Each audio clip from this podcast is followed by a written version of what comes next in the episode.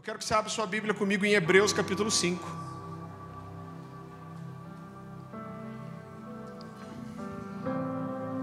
Querido, só mais uma coisa. Enquanto você abre em Hebreus 5, é, eu e a Dani, a gente está tentando tirar férias desde o começo de julho.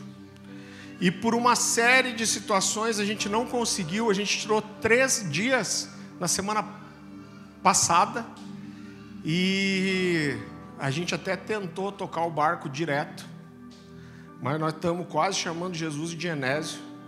Então, a partir de terça agora, a gente vai tirar 12 dias de férias.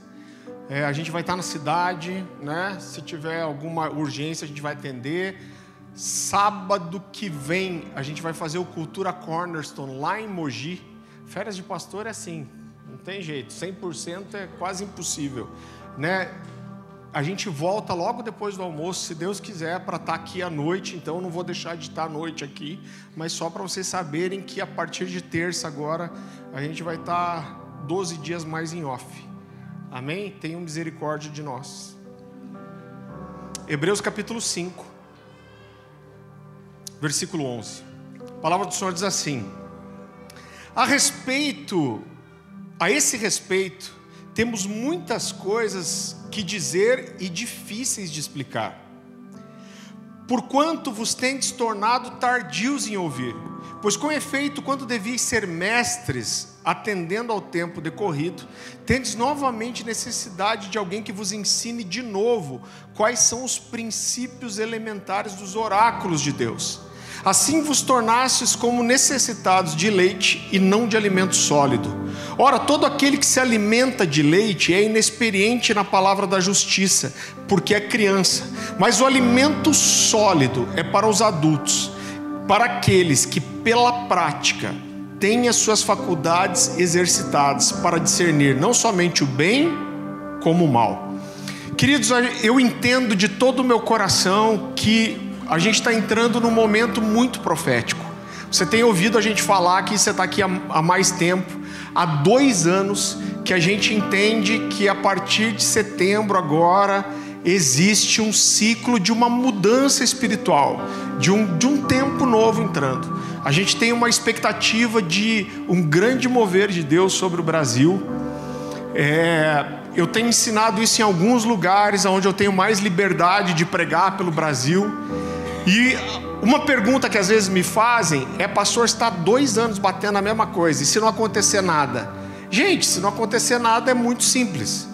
Depois a gente vai estar no próximo mês do mesmo jeito, com a mesma fome, com a mesma sede, esperando por algo novo do Senhor. Amém?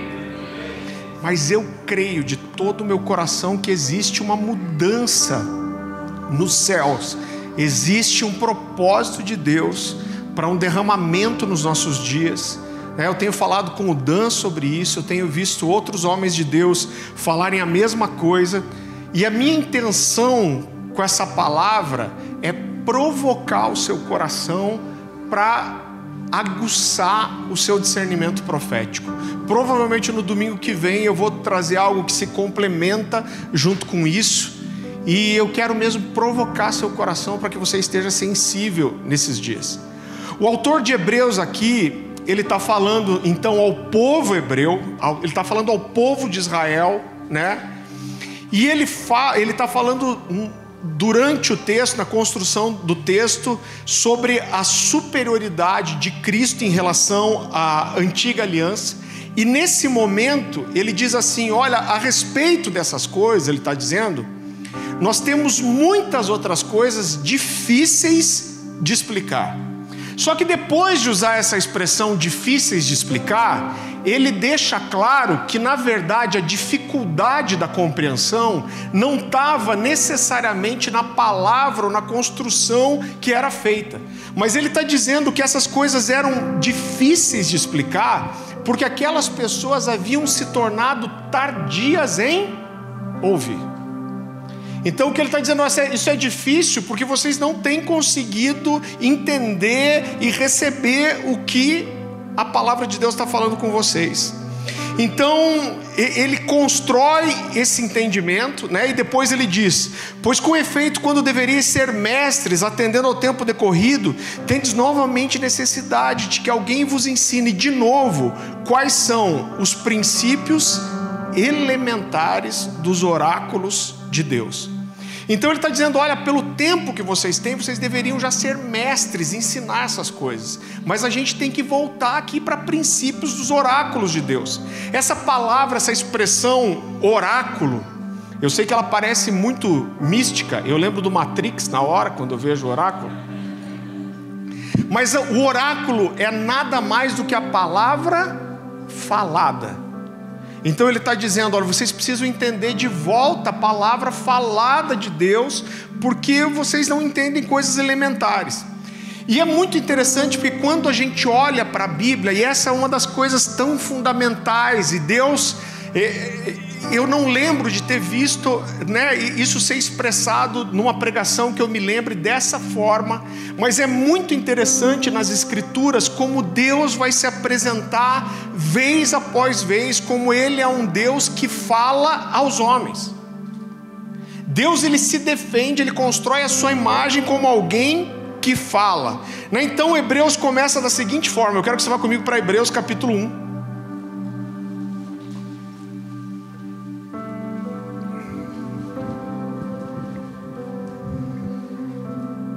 Hebreus capítulo 1, versículo 1. A palavra do Senhor diz assim: olha, ele começa o livro já dizendo: há muito tempo, Deus falou muitas vezes e de várias maneiras aos nossos antepassados por meio dos profetas, mas nesses últimos dias falou por meio do Filho, a quem constituiu o herdeiro de todas as coisas e por meio de quem fez o universo. Então ele começa o livro de Hebreus dizendo: Olha, Deus há muito tempo de diversas maneiras, através de diversas pessoas, ele tem falado com o seu povo. E agora Deus continua falando. Deus fala desde a criação, Deus usa homens para falar e agora ele tem falado através do seu filho. Então o que ele está construindo é o entendimento de que Deus é um Deus que fala, um Deus que sempre falou e um Deus que continua falando. Então a gente olha para as Escrituras e já no início da criação do mundo, a gente vê Deus criando o mundo pela Sua palavra. Já no início de Gênesis, a gente vai ler: Disse Deus, haja luz e houve luz.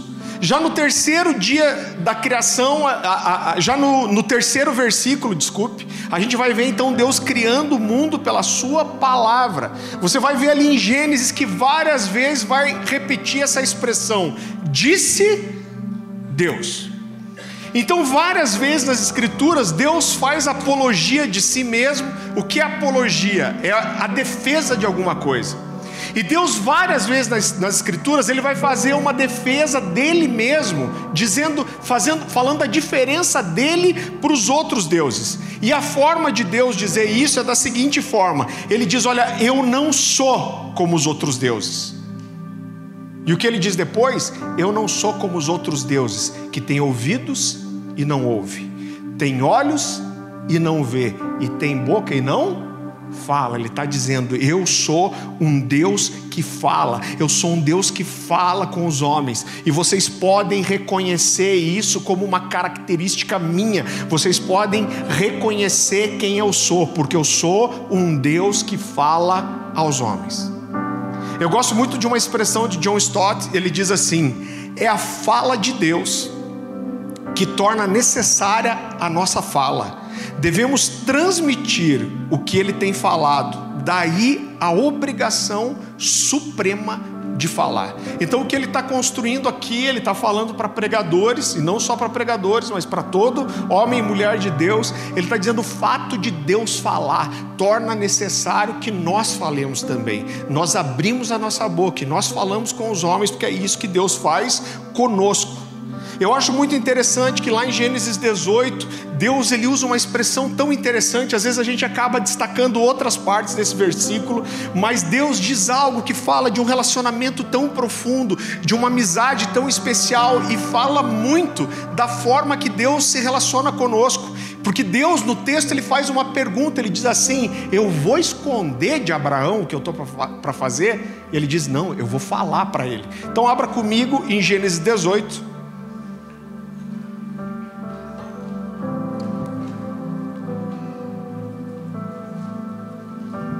Gênesis 18, a partir do versículo 17.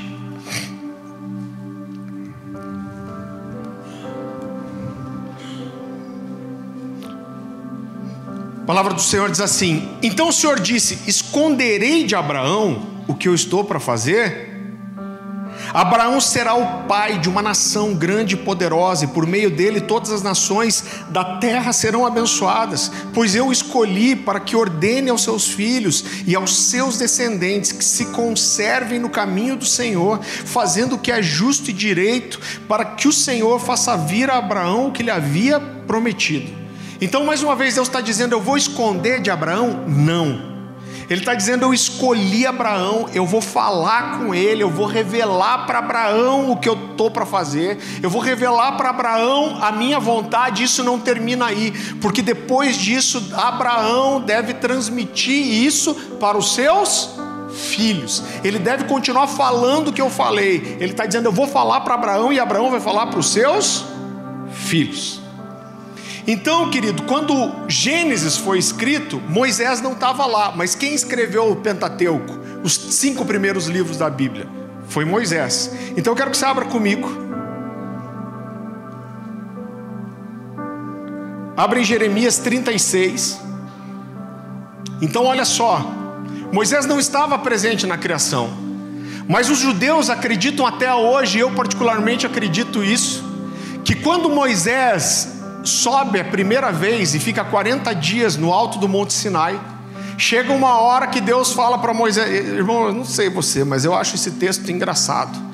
Que Deus está toda hora, meu povo, meu povo, meu povo. A hora que o povo cai em idolatria, Deus fala assim: Moisés, desce que o teu povo caiu, caiu em idolatria.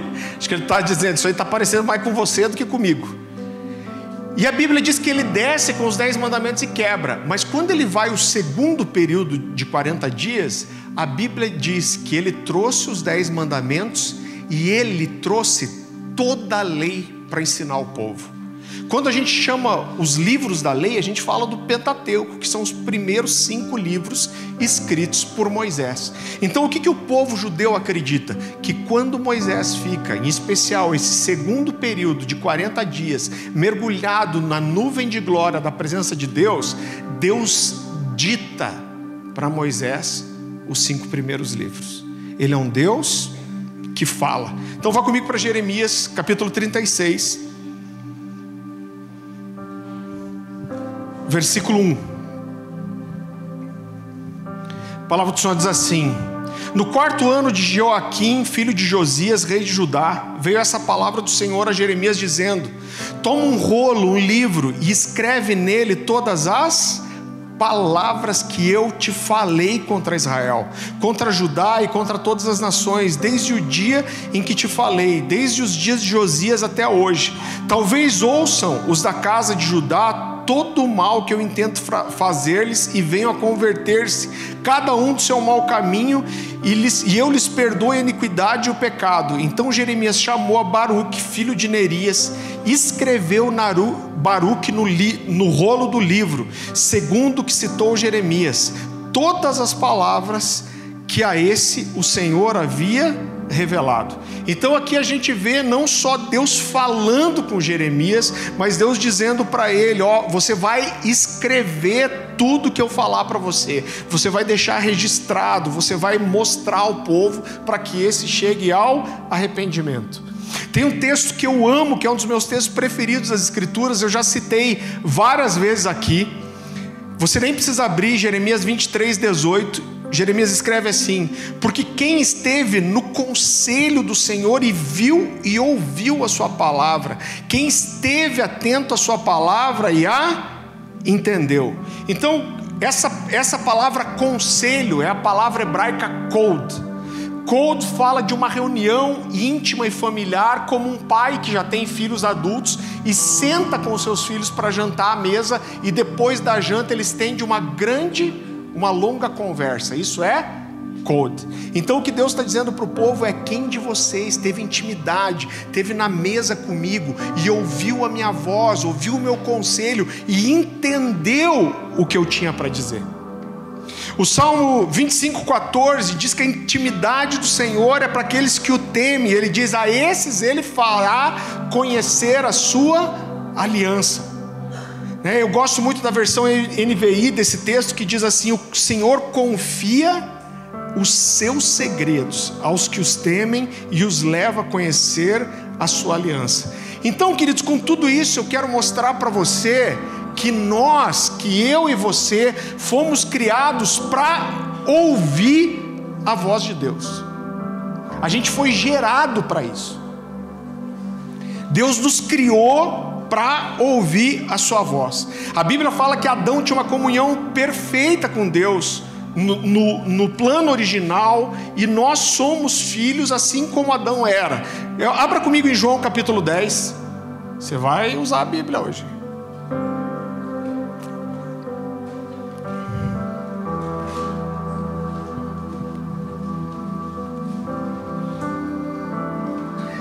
João capítulo 10, versículo 1. A gente está com um jogo de luz aqui é de propósito?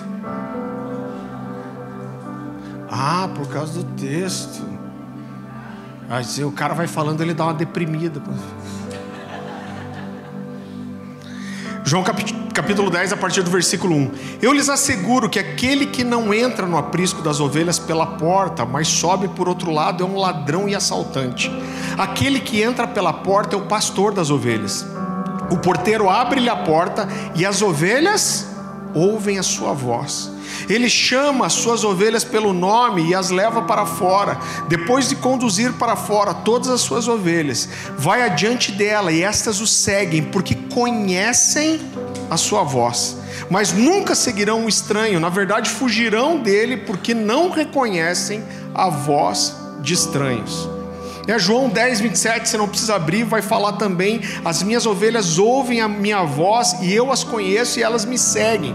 Romanos 8,14 diz: porque todos os que são guiados pelo Espírito de Deus são filhos de Deus. Queridos, então nós vemos Jesus pelo menos oito vezes nos evangelhos dizendo: aquele que tem ouvidos para ouvir, ouça.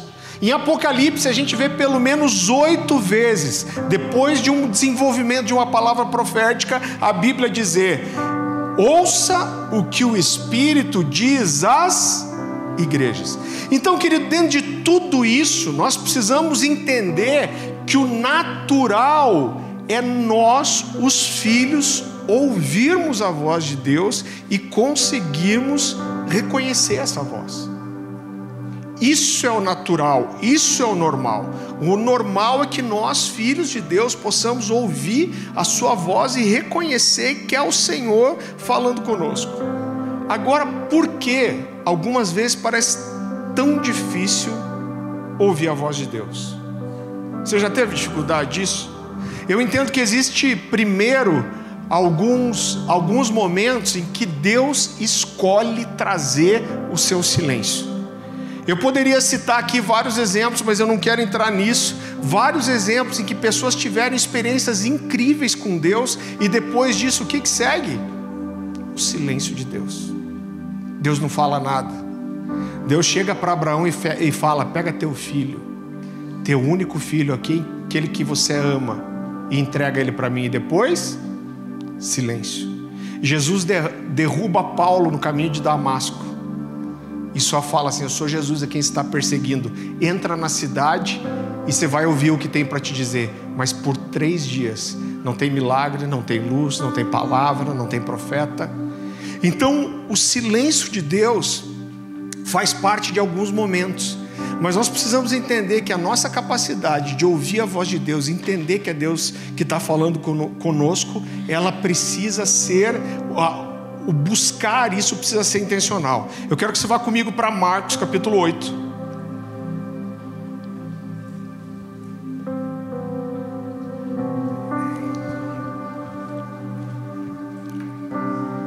Versículo 14. Jesus tinha acabado de fazer a segunda multiplicação de pães e peixes aqui. E aí olha o que acontece. Os discípulos haviam se esquecido de levar pão, a não ser um pão que tinham consigo no barco.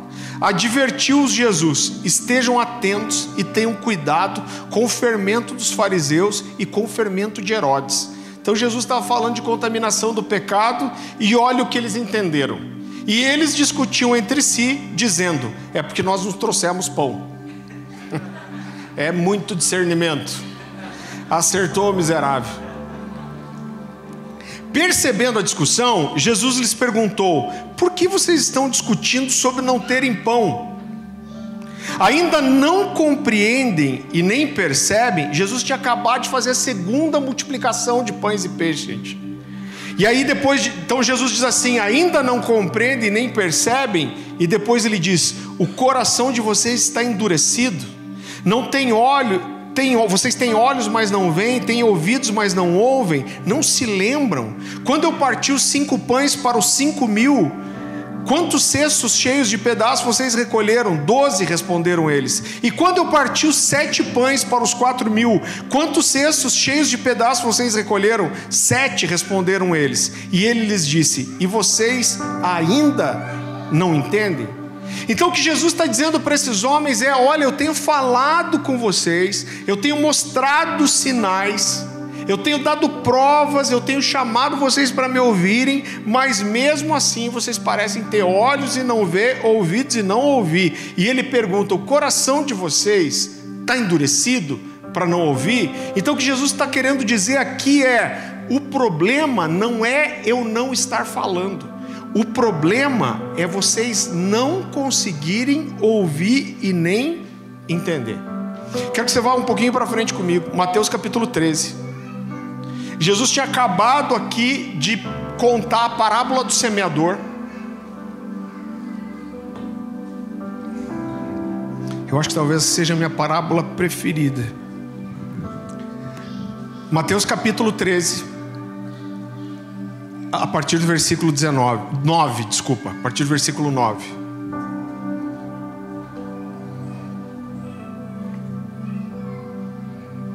E o texto começa dizendo assim: Aquele que tem ouvidos para ouvir, ouça.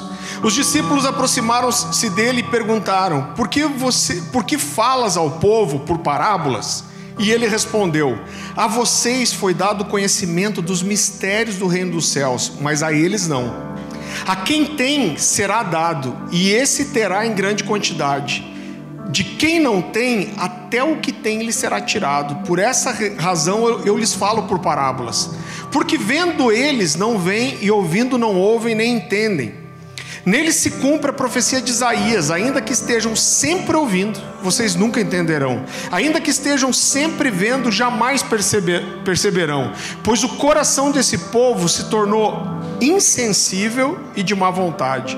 Ouviram com seus ouvidos e fecharam seus olhos. Se assim não fosse, poderiam ver com seus olhos, ouvir com seus ouvidos, entender com seu coração e converter-se eu os curaria. Mas felizes são os olhos de vocês, porque veem, e os ouvidos de vocês, porque ouvem. Agora, deixa eu explicar uma coisa para você. Normalmente, o objetivo de uma parábola é tornar fácil o entendimento de alguma coisa e não difícil. Irmão, eu garanto uma coisa para você: eu estou pregando faz muitos anos. Então, às vezes, você prega num lugar e você volta, às vezes, para essa igreja anos depois, e as pessoas vêm dar um testemunho daquilo que receberam quando você estava pregando. Normalmente elas não lembram exatamente o que você pregou, elas não lembram exatamente o texto que se usou, mas normalmente o que elas lembram? A história que você contou e a aplicação que se deu. Então a maioria das vezes, pastor, aquele dia que você pregou aquela mensagem que você conta tal testemunho ou tal história. Então, normalmente as parábolas, elas têm o objetivo de facilitar a compreensão e absorção. E Jesus fazia exatamente isso, ele usava é, exemplos do cotidiano do, da vida do povo hebreu. Jesus falava de coisas que eles usavam no seu dia a dia. Jesus usa parábolas falando do agricultor, parábolas falando do pescador, parábolas falando do, do filho que pede pão. Então ele usava coisas do dia a dia. Então as, as parábolas de Jesus faziam paralelos espirituais é, com coisas do cotidiano, mas mesmo assim Jesus diz: olha, esses mesmo ouvindo não entendem. Agora, quem era esse povo para quem Jesus disse que estava falando e não entendia? Era qualquer povo? Era todo povo? Não. Eram aqueles que haviam deixado seu coração duro e insensível e de má vontade. Então, o que Jesus está ensinando aqui é que a compreensão ela está ligada diretamente à disposição do coração. E a parábola do semeador vai falar exatamente disso. A mesma semente foi lançada em todos, em todos os solos, mas nem todos frutificaram. Vá comigo para João capítulo 16.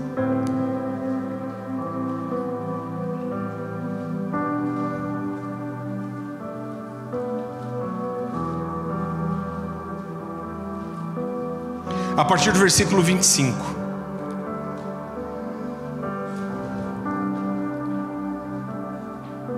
A palavra do Senhor diz assim: essas coisas vos tenho dito por meio de figuras.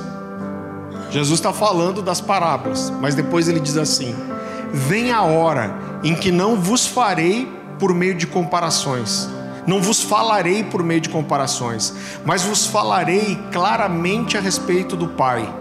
Naquele dia pedireis em meu nome, e não vos digo que rogarei ao Pai por vós, porque o próprio Pai vos ama, visto que me tendes amado e tendes crido que eu vim da parte de Deus. Vindo o Pai, entrei no mundo, todavia deixo o mundo e vou para o Pai. Disseram seus discípulos: Agora é que falas claramente e não empregas nenhuma figura. Agora vemos que sabe todas as coisas e não precisas de que ninguém te pergunte. Por isso, cremos que de fato vieste de Deus. Respondeu-lhes Jesus: Credes agora? Então, olha só, querido. Jesus usava parábolas, eu vou te perguntar, para que o ensino dele ficasse mais fácil ou mais difícil? O que vocês acham? Mais fácil? Eu vou te dizer que as duas coisas. Por quê? Porque o que Jesus está dizendo é que para aquele que era sedento, que tinha um coração aberto, as parábolas iam aumentar o entendimento ainda mais. Mas para aqueles que estavam com o coração fechado, desinteressado, a compreensão ficaria ainda muito mais difícil. Por isso que muitas vezes Jesus falava de coisas claras e o homem não entendia. Eu gosto muito de, de uma frase de um cara chamado Jay Blanchard, e ele diz assim: O homem que não está preparado para prestar obediência à palavra de Deus não é capaz nem de ouvi-la corretamente. Por isso, as palavras, as parábolas tornam-se janelas para algumas pessoas e muros para outras. Você entende isso, querido? Quero voltar com você para João 13. João 13, 14. A gente vai ler de volta. A palavra do Senhor diz assim: Nele se cumpre a profecia de Isaías: ainda que estejam sempre ouvindo, vocês nunca entenderão. Ainda que estejam sempre vendo, jamais perseverão. Perceberão, pois o coração desse povo se tornou insensível, de má, de má vontade. Ouviram com seus ouvidos e fecharam seus olhos. Se assim não fosse, poderiam ver com seus olhos, ouvir com seus ouvidos e entender com seu coração. E queridos, aqui nós temos dois princípios para se ouvir e entender a voz de Deus. Você sabe que essa é uma pergunta que os jovens, em especial, me falam muito. Eles falam assim: Olha, como saber se é Deus que está falando comigo? E eu lembro que uma vez num culto, na antiga igreja, um, um dos líderes lá chegou para mim e falou assim: Farley, eu estava falando com um jovem, orientando ele, e chegou uma hora ele falou para mim assim: Olha, como eu faço para saber que realmente é Deus que está falando comigo.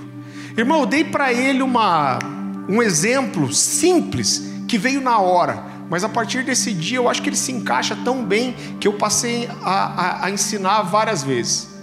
Eu falei para ele: olha, se a gente ligasse um Bluetooth aqui nas, nas caixas de som da igreja e eu falei: e o seu pai te ligasse? E de repente na caixa a igreja está cheia e o seu pai fala assim: Filho, você está aí? Quem provavelmente quer ser a única pessoa que ia reconhecer que é o seu pai? Ele falou: Eu. Eu falei: Por quê? Ele falou: Porque eu tenho intimidade com ele, eu sei o jeito que ele se dirige a mim, eu sei como ele me chama, eu sei o tom de voz dele quando me chamar. Eu falei: Cara, é exatamente a mesma coisa. A nossa capacidade de filtrar e entender quando é a voz de Deus ou não é desenvolvida através da construção de uma intimidade. Agora, justamente é, é, o desejo por essa intimidade, o desejo por conseguir a voz de Deus, ouvir a voz de Deus e discernir ela, que nos provoca a ter essa vida de intimidade, essa vida devocional. Então eu lembro que quando eu estava saindo da adolescência ali com, com 18 anos, eu li alguns livros que marcaram muito a minha história. Né? Eu não vou falar, gente, me entendo, eu não vou falar aqui da doutrina dessa pessoa, eu não vou falar da vida dele, ele teve coisas bem ruins depois, mas a verdade é que o livro me marcou muito. Eu tinha uns 16 anos quando eu li, eu li o Bom Dia Espírito Santo. Eu fui extremamente marcado por ver alguém que falava de ouvir a voz de Deus com clareza. E eu comecei a ir para uma casinha que meus pais tinham no litoral de Antonina, e eu, e eu me fechava lá sozinho. Cheguei a ficar duas semanas fechado. E uma das coisas que eu mais orava lá é: Deus, eu quero aprender a ouvir a Sua voz e saber que é o Senhor que está falando comigo. Eu fiquei talvez anos fazendo isso. E eu digo para você que foi nesse lugar que eu aprendi a ouvir a voz de Deus. Isso significa que eu acerto sempre? Não. Isso significa que Deus fala sempre do mesmo jeito? Eu sei o jeito de Deus falar comigo. Deus tem um jeito de falar comigo que não deve ser o jeito que ele fala com os outros. É o jeito que ele fala comigo. Eu tenho três filhos, eles são completamente diferentes um dos outros, um do outro, e meu jeito de tratar com cada um precisa ser personalizado também. Se eu dou um susto no Caleb, vocês já, vocês já descobriram que eu tenho assim um, um dom se eu assusto o Caleb, ele fica brabo comigo, na maioria das vezes. Então o que eu faço? Eu nunca mais assustei ele. Agora, se eu assusto a Louise, eu já dei susto nela que ela caiu. E ela já cai dando gargalhada. E ela chega a pedir, pai, me assusta de volta. Eu falo, mas agora não vai funcionar, filha, você já sabe. Não, mas tenta, tenta, tenta me assustar de volta. Então, meu, meu trato com cada um é diferente. Eu sei que Deus tem um jeito de falar comigo. Agora, é claro que às vezes Deus fala com intensidade, você tem convicção que é Deus. Às vezes Deus fala de forma sutil, suave. Então eu estou sujeito a errar também, mas eu acredito de todo o meu coração que eu aprendi a ouvir a voz de Deus naqueles dias. Né? Por que principalmente? Porque existia um desespero do meu coração de falar, Deus, o Senhor é um Deus que fala. Eu preciso aprender a te ouvir. Eu preciso saber que é você que está falando comigo. Eu preciso saber qual é a voz da minha cabeça, da minha alma, qual é a voz do Satanás e qual é a sua voz. Eu preciso saber qual é a diferença. Então, ouvir e reconhecer a voz de Deus exige intimidade. Irmão, a gente já ensinou isso aqui. A intimidade não é derramada sobre ninguém. Não existe a oração da intimidade. Se a gente fosse daquelas igrejas de campanha, né, a gente podia dar aqui um trinquinho de porta. Irmão, você vai comprar aqui cinco pila. O trinco ungido da revelação da intimidade. Leva para sua casa, põe debaixo do travesseiro esse trinco. E quando você acordar no outro dia, você vai ser íntimo do Senhor.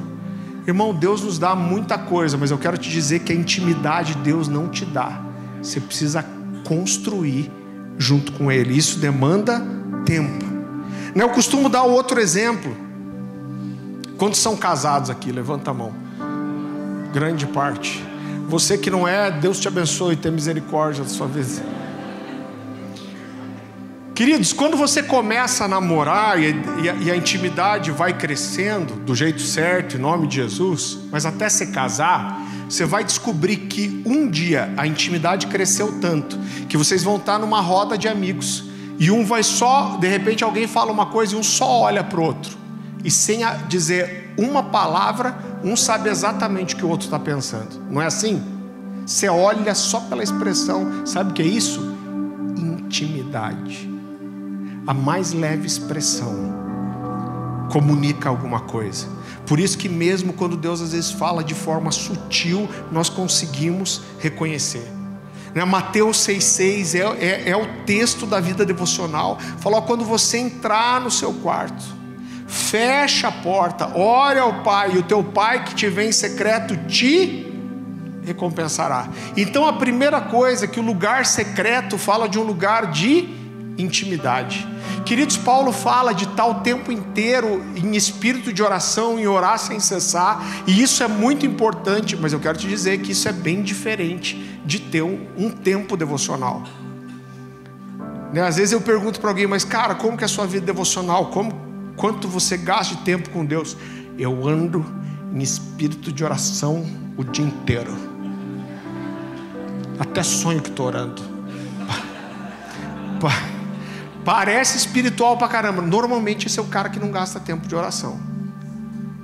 Agora eu digo assim: você já pensou se eu só ficasse com a minha esposa, com um monte de gente junto? Não só eu, eu te dou atenção, mas no meio de um monte de coisa que eu estou fazendo, irmão, nenhum casamento ia, ia ser sustentado. Eu vi uma frase mais ou menos assim: se a gente se relacionasse com os cônjuges da mesma forma que a gente se relaciona com Deus, provavelmente a maioria dos casamentos teriam acabado. Então, para ter intimidade com Deus, a gente precisa ter tempo de exclusividade com Ele. Por isso ele diz: entra no teu quarto, fecha a tua porta e teu pai que te vê em secreto.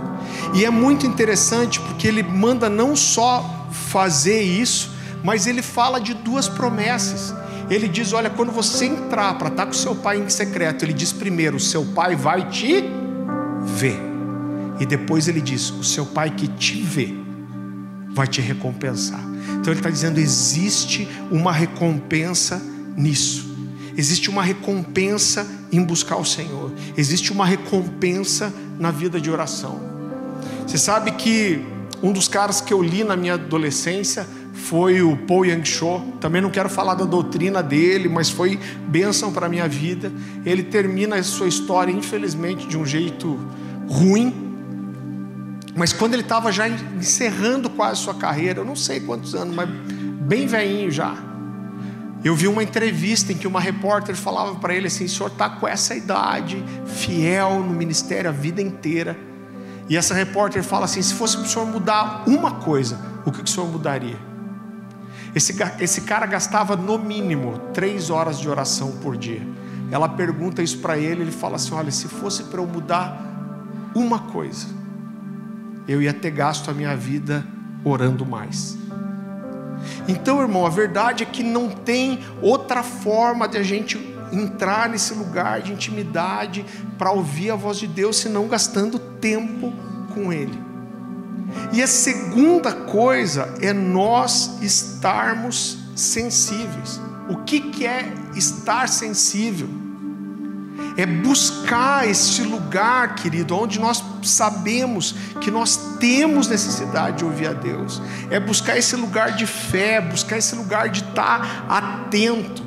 Né? Eu falo para vocês, semana que vem eu vou falar provavelmente disso mais, mas toda vez que chega o final de ano, novembro ali, eu tenho um caderninho que me acompanha há anos. E chega novembro, eu começo a orar e falar: Deus, o que, que o Senhor tem para esse ano? O que, que o Senhor vai me falar? Eu falo, eu não quero começar esse ano no escuro. Eu quero saber o que o Senhor quer fazer na minha vida, o que o Senhor vai fazer no mundo. Então eu tenho há dois anos pregado uma coisa aqui que eu creio que eu ouvi de Deus de um tempo específico. Então a gente precisa ouvir. E é claro que algumas coisas vão deixar o nosso coração é, é mais sensível. Então, buscar a voz de Deus e ouvir a voz de Deus, estar sensível, envolve essa disposição, esse desejo e essa fé. Então, eu quero que você vá comigo para Hebreus capítulo 11.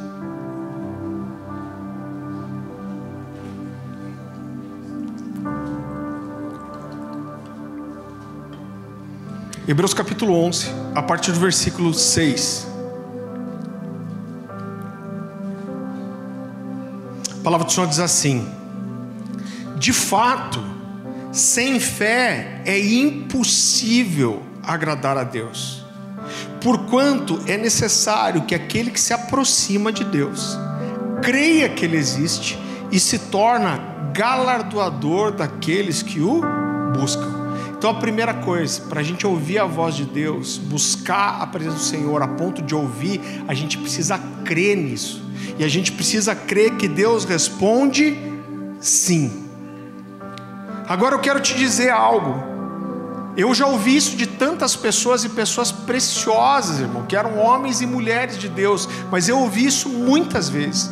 Eu já ouvi isso de igrejas onde eu estava ministrando e eram pessoas que eram fiéis, que faziam parte de um ministério. E eu ouvi gente dizer para mim assim: ah, eu nunca ouvi a voz de Deus assim. Sabe o que eu acredito? Eu não acredito que essas pessoas não ouvem a voz de Deus. Eu acredito que elas não conseguem discernir os sinais de que Deus está falando. Então, se você é um homem ou uma mulher de Deus, o seu Deus é um Deus que fala, Ele fala. Então, quando alguém vem para mim e fala assim, eu não ouço a voz de Deus, irmão, eu tenho dificuldade de acreditar. O que eu acredito muito mais é que essa pessoa só não está entendendo que Deus é Deus quem está falando. Eu tenho tantas histórias é, é, é, é, é para contar, irmão, de como Deus falou comigo. Você sabe que quando eu escrevi meu segundo livro, eu tive. Eu estava para ser publicado o segundo livro, que eram marcados pelo Espírito, e eu estou um dia indo para dormir, no meu quarto e eu e eu tô assim, puxa, como será que vai ser quando esse livro espalhar? Será que essa mensagem vai ser recebida? Que impacto isso vai causar na vida das pessoas? E assim, será que esse livro vai se espalhar muito? E eu eu vi um anjo no meu quarto que falou uma coisa simples comigo sobre esse ministério de escrever. Querido, quando aquela visão acabou, porque quando sai aquela coisa, parece que fica meio anestesiado. não sei se você já teve a experiência de ter uma visão. Quando eu estou ouvindo, eu cheguei a conversar com ele, ele me respondeu. Quando me deu assim um, meu Deus, estou falando com um anjo, eu pulei da cama ele sumiu. Que raiva, né?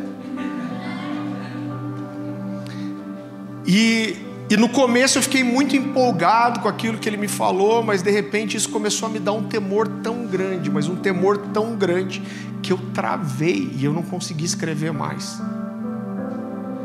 E eu fiquei nove anos sem escrever.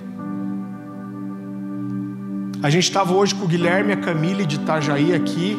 Ele me convidou, foi quando a gente conheceu ele. Foi acho que a primeira vez que a gente foi, né? Para ministrar lá em Itajaí, na igreja que ele era. Irmão, um garoto, dois anos de conversão. E aí eu sentei, a gente foi jantar com ele. E aí ele falou para mim no meio da janta, ele falou assim, isso acabou gerando uma aliança entre a gente. Ele falou assim: por que, que você não escreve mais? E irmão, eu tinha uma resposta pronta na gaveta. Eu falei: olha, eu não tenho tempo, eu tenho filho pequeno, eu tenho ministério. Era a resposta pronta. Eu falei, cara, e hoje, para eu conseguir escrever, eu tenho que tirar esse tempo de escrever da minha vida devocional. E aí, esse garoto, com dois anos de conversão, olhou para mim e falou assim: Meu Deus do céu. Eu falei: O que foi? Ele falou: Deus me falou que era para eu te cutucar, te perguntar sobre o livro. E Deus me falou que você ia dizer que não tinha tempo, que tinha que tirar seu tempo da sua vida devocional. E Deus já me deu uma resposta para você. Irmão, eu fiquei incrédulo. Eu vou te falar, eu fiquei incrédulo. Eu olhei e falei: Eu quero ver o que esse guri vai falar. E ele falou para mim assim: Deus mandou te dizer que é justamente nesse lugar de devocional, de secreto, é que Deus quer te dar o que escrever. Eu ouvi e falei, miserável do novo convertido. E foi depois disso que nasceu o Valentes pela Verdade. Então, irmão, Deus Fala, Deus fala. Eu lembro de tantas situações que eu me dediquei né, para buscar a voz de Deus. Eu sempre conto essa história. Eu gosto de ir, eu tô com saudade disso. Às vezes eu pego essas igrejinhas de bairro, né, que é pequenininha. Eu falo, tem uma mãe piscina nessas igrejas. Irmão, você pode ir, a gente não liga que você visita outras igrejas aqui. Então, às vezes eu vou naquelas igrejas, aquela assembleia Maria do Monte. Quem já foi na Maria do Monte? Mano, era manto a Maria do Monte, hein? Esses dias eu estava, acho que em São Paulo, e alguém me falou, vou na Maria do Monte aqui. Falei, é mesmo, mano? Ela falou, ela tá aqui agora. Falei, caraca, mano. Mano, a Maria do Monte era sinistra. E, e, mas eu gosto de ir igrejinhas, as assembleias são fortes, são pessoas muito simples, mas com uma fé muito genuína. E eu sempre falo assim: ó, tem, um, tem uma manha de si. Irmão, não estou dizendo que você tem que ficar buscando profeta, mas tem hora que eu, eu sinto meu coração provocado. falo, Deus, estou precisando ouvir alguma coisa. E tem uma manha, né? Eu falo assim: a primeira coisa, você chega atrasado. É o único dia que você pode chegar atrasado para o culto. Você chega atrasado por quê? Porque é para ninguém ficar conversando com você para você não dar mole para o profeta. Né? Vai que o cara vem conversar comigo e fica pescando alguma coisa. Segunda coisa, você senta na última fileira, que normalmente nesse tamanho de igreja é tipo a terceira ou a quarta. E você fica na sua, você fica na sua. Você fala, se Deus quiser falar comigo, vai falar aqui. Queridos, eu lembro de uma vez, eu era garotão, sei lá, tinha uns 20 anos não faz muito tempo. E eu perguntei três coisas para Deus. Eu fiz um jejum de cinco dias. E eu falei, Deus, eu preciso saber de três coisas. E eu fui numa igrejinha dessas, eu acho que era ali na, na Avenida dos Estados, faz muitos anos isso, 20, mais de 20 anos. E, e era um povo ali, o cara que era pastor era um cara que era punk antes de se converter. E aquelas igrejas, irmão, Simprona, Carça, Borso, Preda e Cláudio. Era desse nível. Glória.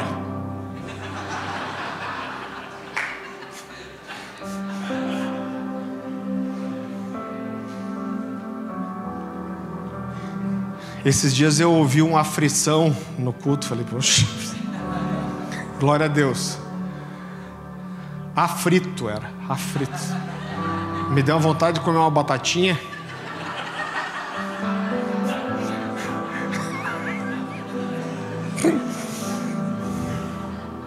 Afrito, hum, aquela batatinha. Eu já me perdi, eu não lembro o que eu estava, lembrei. E aí eu fui, eu estava cinco dias, eu não lembro exatamente se foi no último dia, mas eu falei, Deus, eu não vou abrir a boca aqui para falar com ninguém, mas eu quero que o Senhor fale comigo. E aí passou o louvor, aquela maravilha que é essas igrejinhas. O povo canta, você não ouve o instrumento, não ouve o povo, chega a sangrar o ouvido. Aí acabou, acabou o louvor, o cara começou a pregar. No meio da pregação ele parou. E uma das coisas que eu perguntei para Deus é o que Ele tinha para mim como ministério. Esse cara falou assim: oh, eu preciso parar de pregar aqui porque Deus me falou duas coisas sobre aquele jovem ali. E era eu. E uma das primeiras coisas que ele me falou é: Deus tem para você ser um pregador. Você vai... Eu nunca tinha viajado de avião na vida, irmão. Para pegar o ônibus já era. Até hoje, eu pego o Uber Black, acho que estou arrebentando. Ele falou: você vai viajar de avião de um lado para o outro, você vai viver viajando. E eu, eu não lembro exatamente qual eram as três, uma outra eu lembro, não vou expor. E ele respondeu outra coisa, das três coisas que eu estava perguntando para Deus, esse cara falou. Agora, o que moveu isso? Significa que eu tinha que ter um profeta para falar comigo? Claro que não. Mas eu acredito que a minha sede de ouvir Deus e de entender que Deus é um Deus que fala, provocou o céu. Eu falei, Deus, eu preciso te ouvir. Irmão, eu tinha isso, os 17 anos, eu estou um dia orando em casa e eu ouvi Deus falar comigo assim: faz um jejum, que você vai ter a sua primeira experiência de expulsar um demônio. Eu falei, caraca, mas sabe aquela coisa assim? Eu tive tão convicção que Deus falou. E eu comecei a fazer um jejum. Eu nem lembro que jejum que era, mas eu fiz uns dias de jejum. E aí eu tô um dia no ponto de ônibus. Ah, Deus é, tem senso de humor. Tô no ponto de ônibus e vem um cara, bêbado, mas cozido e meio. Oh, você tem um dinheiro aí, não sei o quê. Eu olhei para ele e falei assim: Posso orar por você? Ele falou: Pode. Mano, eu meti a mão na cabeça dele, ele já caiu endemoniado já. E aí a hora que ele caiu, eu falei, mano, tá acontecendo o que Deus me falou. Meti a mão na cabeça dele, nisso parou o ônibus. Parou o ônibus, abriu a porta. Aí eu vi um motorista assim, para fechar a porta de volta. Só faltou meter um. Perdi o ônibus ainda. E foi uma experiência incrível, porque eu repreendi aquele espírito maligno, e quando eu repreendi, levantou dele um cheiro de cachaça. Eu senti sair aquela nuvem de cachaça. A hora que eu senti aquele fedor passar assim, ele olhou para mim e começou a chorar e levantou completamente são. Irmão, eu tinha 17 anos, mas eu era sedento por ouvir Deus falando comigo. E às vezes é tão simples. Você sabe que tem uma história que eu gosto muito de contar de quando a gente estava na comunidade Alcance ainda. Eu e a Dani, a gente sempre. A Dani tem dois avós dela, são os, os bisos das crianças. E a gente ama eles. Eles são para mim mais avós meus do que meus avós de verdade foram. A gente ama muito eles. Eles. O, vô Rui hoje passou dos 90, acho, né? bateu 90. E a gente, por muitos anos, a gente sempre foi lá no Natal para passar o Natal com eles. Então, ali na comunidade Alcance, a gente dividia as férias, quem quer sair em cada época, e eu sempre pedia para sair de férias um pouquinho antes do Natal para passar o Natal com eles. Então a gente passava o Natal, o Ano Novo e eu voltava de férias daí antes de todo mundo. E eu lembro que teve um ano que a gente foi, eu lembro onde eu estava, eu sentei na casa deles, na calçada, no dia 31 de dezembro. E Deus me falou assim: você muda a sua agenda e ano que vem você não vem para cá, porque você vai pregar no culto da virada na alcance. Eles tinham um culto da virada, como a gente faz aqui. E eu lembro que eu falei isso para Dani. Eu falei, Dani, ano que vem a gente não vem, a gente vem todo ano. A gente já estava mais de 15 anos indo. Eu falei, porque Deus me falou que eu vou pregar no culto da virada. E aí o que aconteceu? O culto da virada não era um culto muito concorrido. Porque muita gente queria ver sua família, viajar, então era meio assim, puxa, quem que vai ficar esse ano pro culto da virada? E eu nem me preocupei, falei, a hora que eu falar que eu quero pregar no culto da virada, todo mundo vai me dar a oportunidade. Eu acho que quando chegou lá por junho, julho, e eu ia falar já sobre isso, o Luciano numa reunião fala assim: "Gente, esse ano, todo ano viajo, esse ano não vou viajar. Eu vou ficar aqui pro culto da virada". Eu falei: "Ixi, Aí o pastor Marciano falou: Não, e se você não for, eu vou ficar aqui também. Se você não pregar, eu prego. Irmão, eu era o coroinha, né? Eu falei, e agora? Cara, eu fiquei orando por aquilo, fiquei orando por aquilo. Aí chegou mais perto, eu dei uma cutucada. Eu acho que quando estava lá por outubro, falei, daí o culto da virada, a mesma história. O Luciano falou: Não, eu vou ficar, eu prego. O Marciano, não, eu vou ficar. Se não pregar, eu prego. Eu falei, Deus, mas eu tenho uma convicção que o Senhor falou comigo. Até pensei em voltar atrás. Falei, já que eles vão pregar, então eu viajei na maionese, ouvi Deus nada, vamos sair nas férias como sempre. Eu cheguei a, a me preparar para falar com eles e ouvir de Deus. Eu falei com você. Irmão, chegou o dia do culto da virada. E a história era a mesma. Todo mundo entre o presbitério tinha dito quem ia pregar? O pastor Luciano. E o pastor Luciano ia estar, e o Marciano ia estar também. Todo mundo resolveu ficar. E aí chegou na hora de sair para o culto. Eu falei, cara, não vou nem levar meu iPad. E deu aquela coisa assim, Deus, eu falei com você. Falei, cara, em todo caso, vou levar o iPad, não vou passar vergonha, deixar o iPad no carro. E aí chegamos, entramos, tudo certo, que o Luciano ia pregar, e aí começou o culto. E deu, acho que era 8 horas o culto, e deu 8 e 5, deu 8 e 10, deu 8 e meia, e nada do Luciano. E eu já tô assim, cara, será que Deus vai falar alguma coisa? Eu já tinha o que pregar, já tinha tudo. Eu, quando estava na hora de terminar o louvor, entra o Luciano assim, para do meu lado e vira para mim assim, cara, acordei com um torcicolo. Você não tem uma palavra aí para pregar, não? Falei: Tenho. Ele falou: É sério? Eu falei: Cara, Deus falou comigo. Eu só não tinha falado nada para você, porque você tinha dito que ia pregar. Aí ele olhou para mim e fez, fez assim. E não me falou nada. Cara, e acabou o louvor. E fizeram os anúncios no meio de culto.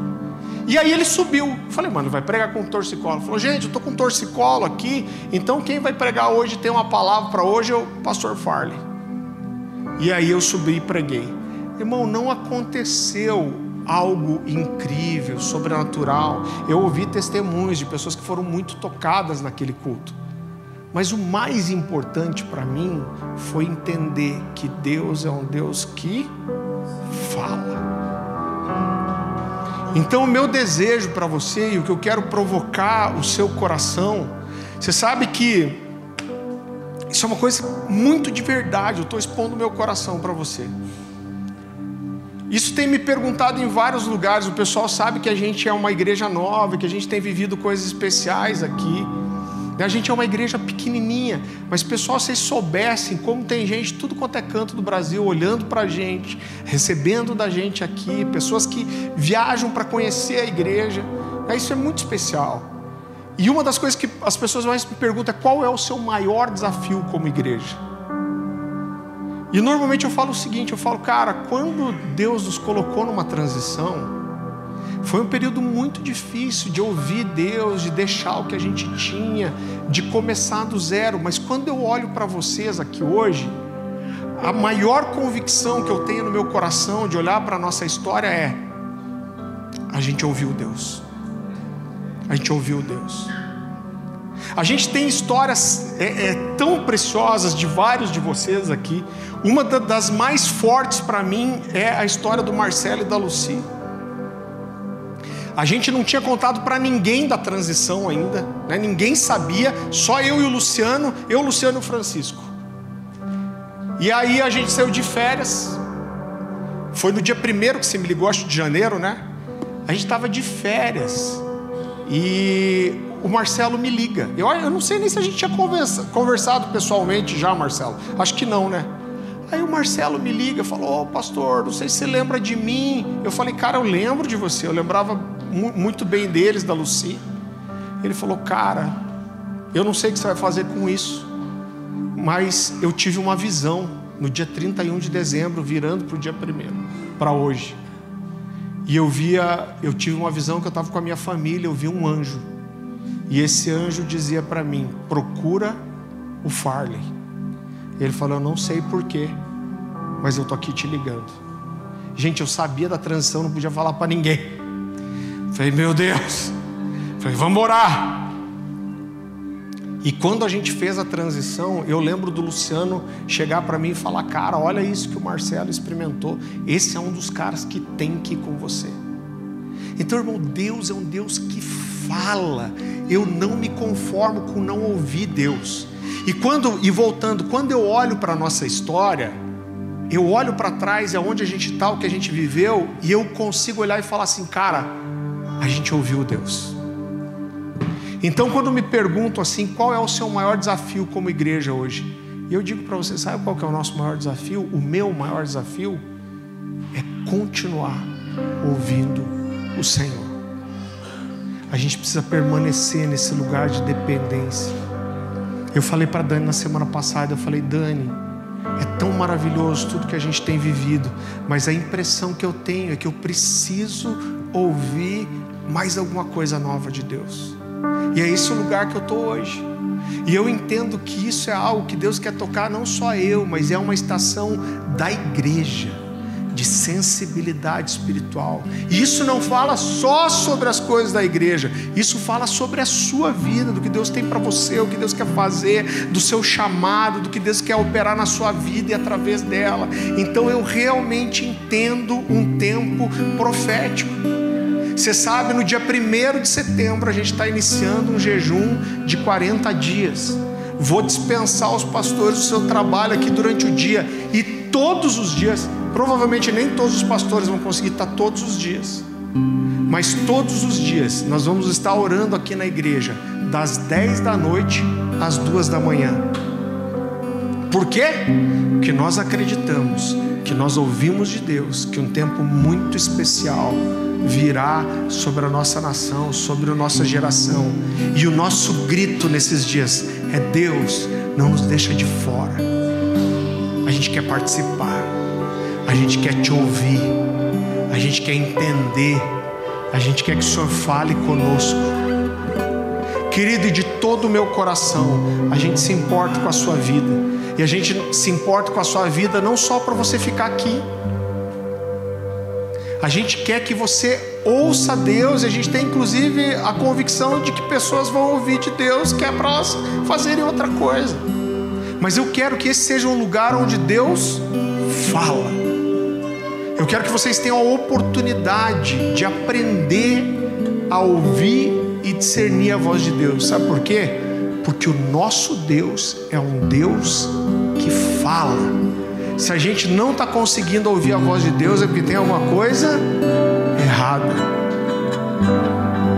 Você sabe que um dia eu cheguei para pastor Luciano, muitos anos atrás, quando eu estava já alguns anos pastoreando os jovens, e eu já viajava pregando, e irmão, essa é uma, o que eu vou te dizer agora é uma verdade. Eu falei, pastor, eu estou com um desafio tão grande, porque viajar pregando é fácil. Se você tiver quatro, cinco mensagens, você roda o Brasil inteiro alguns anos pregando. Eu falei, mas você pregar para o mesmo povo todo sábado quase, isso é um desafio. E aí o Luciano falou para mim assim: Cara, você sabe que a maioria dos mudos, eles na verdade não tem nenhum problema de fala? A maioria dos mudos, eles são na verdade surdos. Mas porque eles não conseguem ouvir, eles não conseguem falar.